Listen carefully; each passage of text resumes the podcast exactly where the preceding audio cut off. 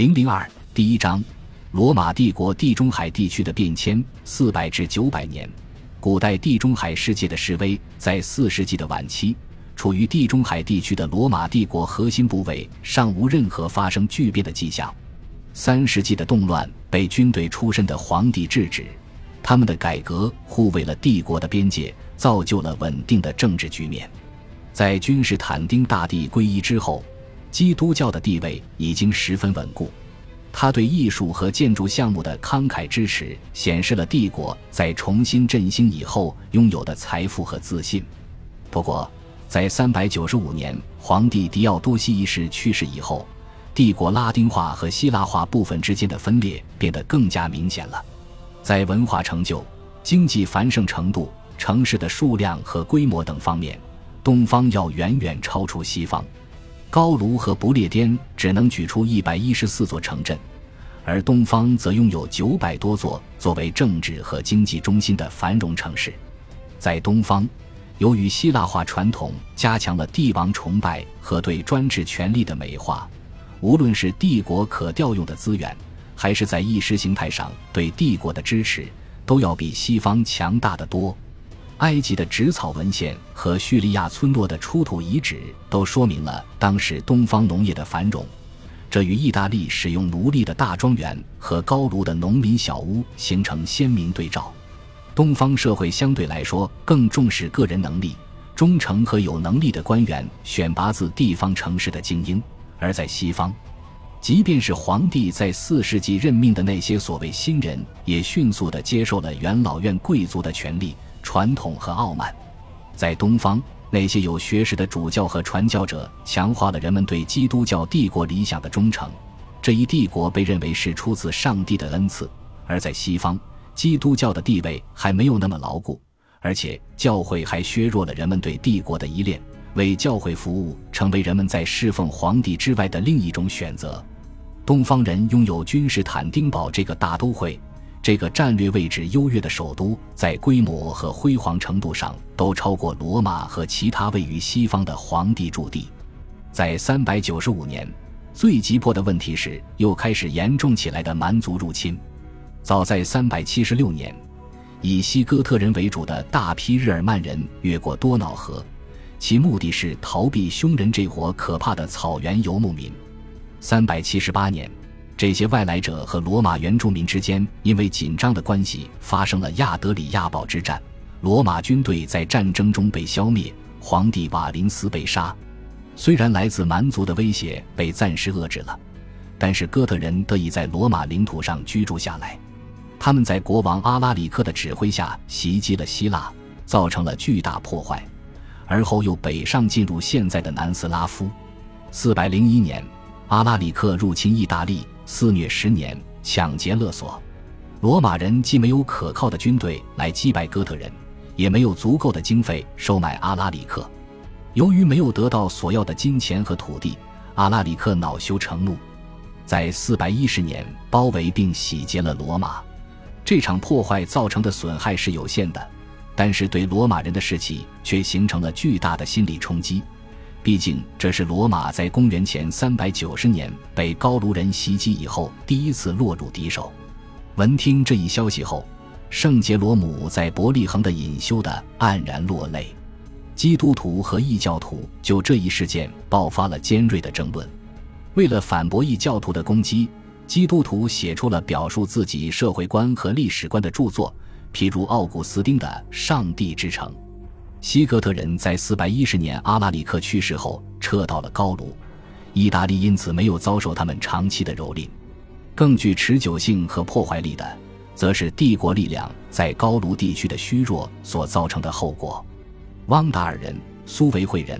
阿兰人在四百零六或四百零七年的冬季突破了罗马人在莱茵河的防卫。君士坦提乌斯这位来自不列颠的篡位者在阿尔勒建立了一个短命的帝国。到四百一十八年，虽然帝国政府终于控制住了来自叛乱和入侵的双重威胁，但是却越来越依赖借助盗窃者捕捉盗窃者的权益之际，罗马人用赐予土地和补助金的许诺，以及用罗马海军阻断粮食供应的威胁，迫使西哥特人驱逐了阿兰人和汪达尔人，并同意他们作为罗马的盟友在阿基坦安顿下来。在五世纪的前五十年，日耳曼各民族在地中海西部众多地区定居下来，这基本上是一个安稳与和平的过程。在高卢地区，西哥特人和勃艮第人先是在莱茵河畔，之后在萨夫伊地区定居下来，成为抵御农民起义和其他蛮族的一道壁垒。他们从当地的罗马人那里只拿走了一部分土地，允许罗马人保留原有的制度，继续在名义上做皇帝的臣民。西班牙在汪达尔人及其盟友苏维会人和阿兰人入侵后，进入了一个混乱且黑暗的时期。汪达尔人在429年转移到阿非利加，西哥特人最终在西班牙大部分地区建立了统治。阿非利加是罗马帝国在地中海西部地区的一个行省，它的命运大约最为接近民间关于灾难性入侵的看法。在他们非凡的头领盖瑟里克的指挥下，汪达尔人很快就卸掉了自己罗马盟友的外衣，占领了迦太基和阿非利加其他的城市。阿非利加曾经是罗马帝国最富有的行省。现在，汪达尔人向被征服的罗马人毫不客气地征收高额赋税，迫害基督教的主教，并从这里派遣船只进攻地中海周边地区其他罗马统治下的土地。对意大利和皇帝驻扎的拉维纳来说，罗马对蛮族入侵的抵抗看起来像是一场虚假的战争，他们所受到的影响微不足道。这样的安全感来自两位有才干的司令官的战绩。他们是君士坦提乌斯和埃提乌斯，后者被称作最后的罗马人。他们设法挑动入侵的蛮族互相对抗，希望以此巩固处于分崩离析之中的帝国。埃提乌斯平衡各派力量的努力最终失败，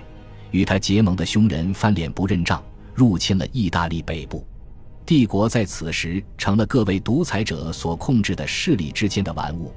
年幼的皇帝罗慕路斯有一个富有讽刺意义的绰号“小皇帝”。他在476年被意大利日耳曼雇佣兵的首领奥多亚克废除，后者为自己的手下分配土地，并直接统治了意大利。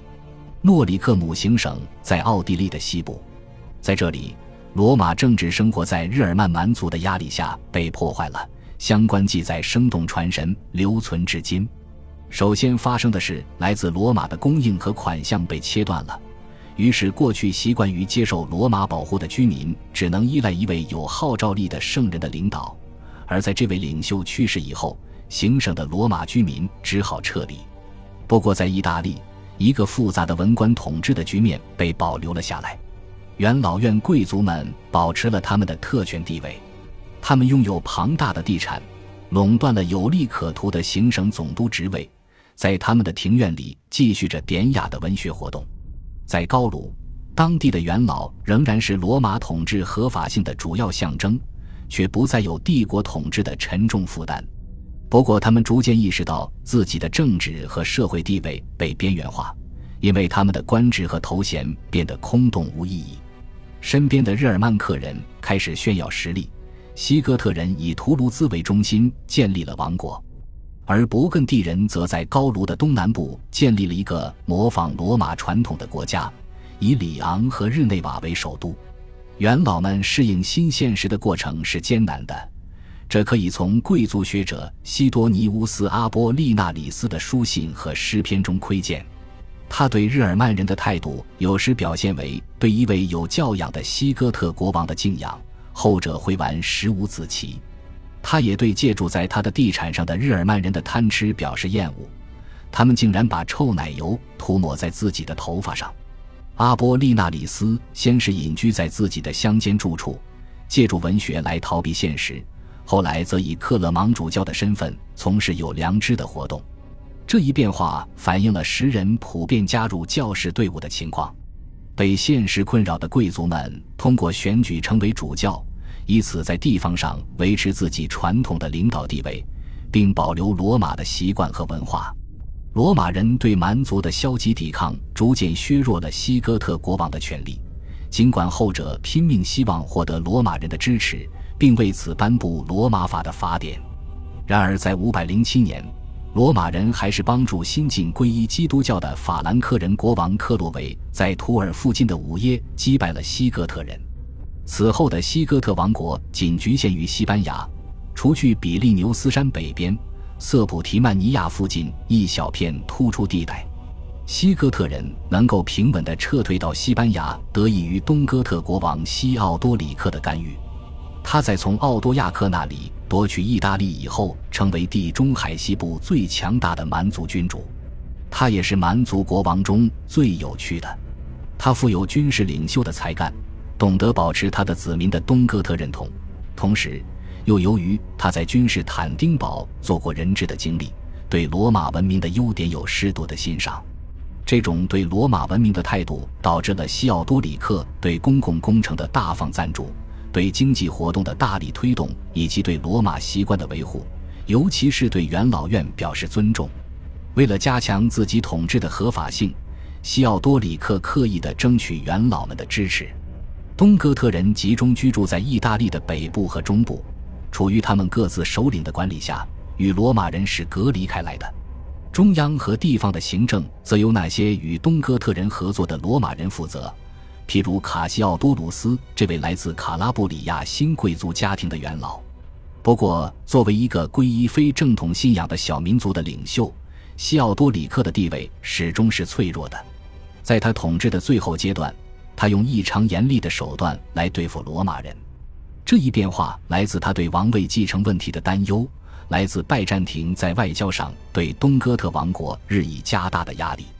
罗马教会与东方拜占庭皇帝的关系此时得到改善，后者毫无保留地支持正统信仰，而元老院的保守成员也在同时表露出对罗马统治的怀念。这一形势使得西奥多里克怀疑罗马人在为举行叛乱而和君士坦丁堡进行谈判。于是有了逮捕和处死哲学家波伊提乌斯这一恶名昭彰的事件。恭喜你又听完三集，欢迎点赞、留言、关注主播，主页有更多精彩内容。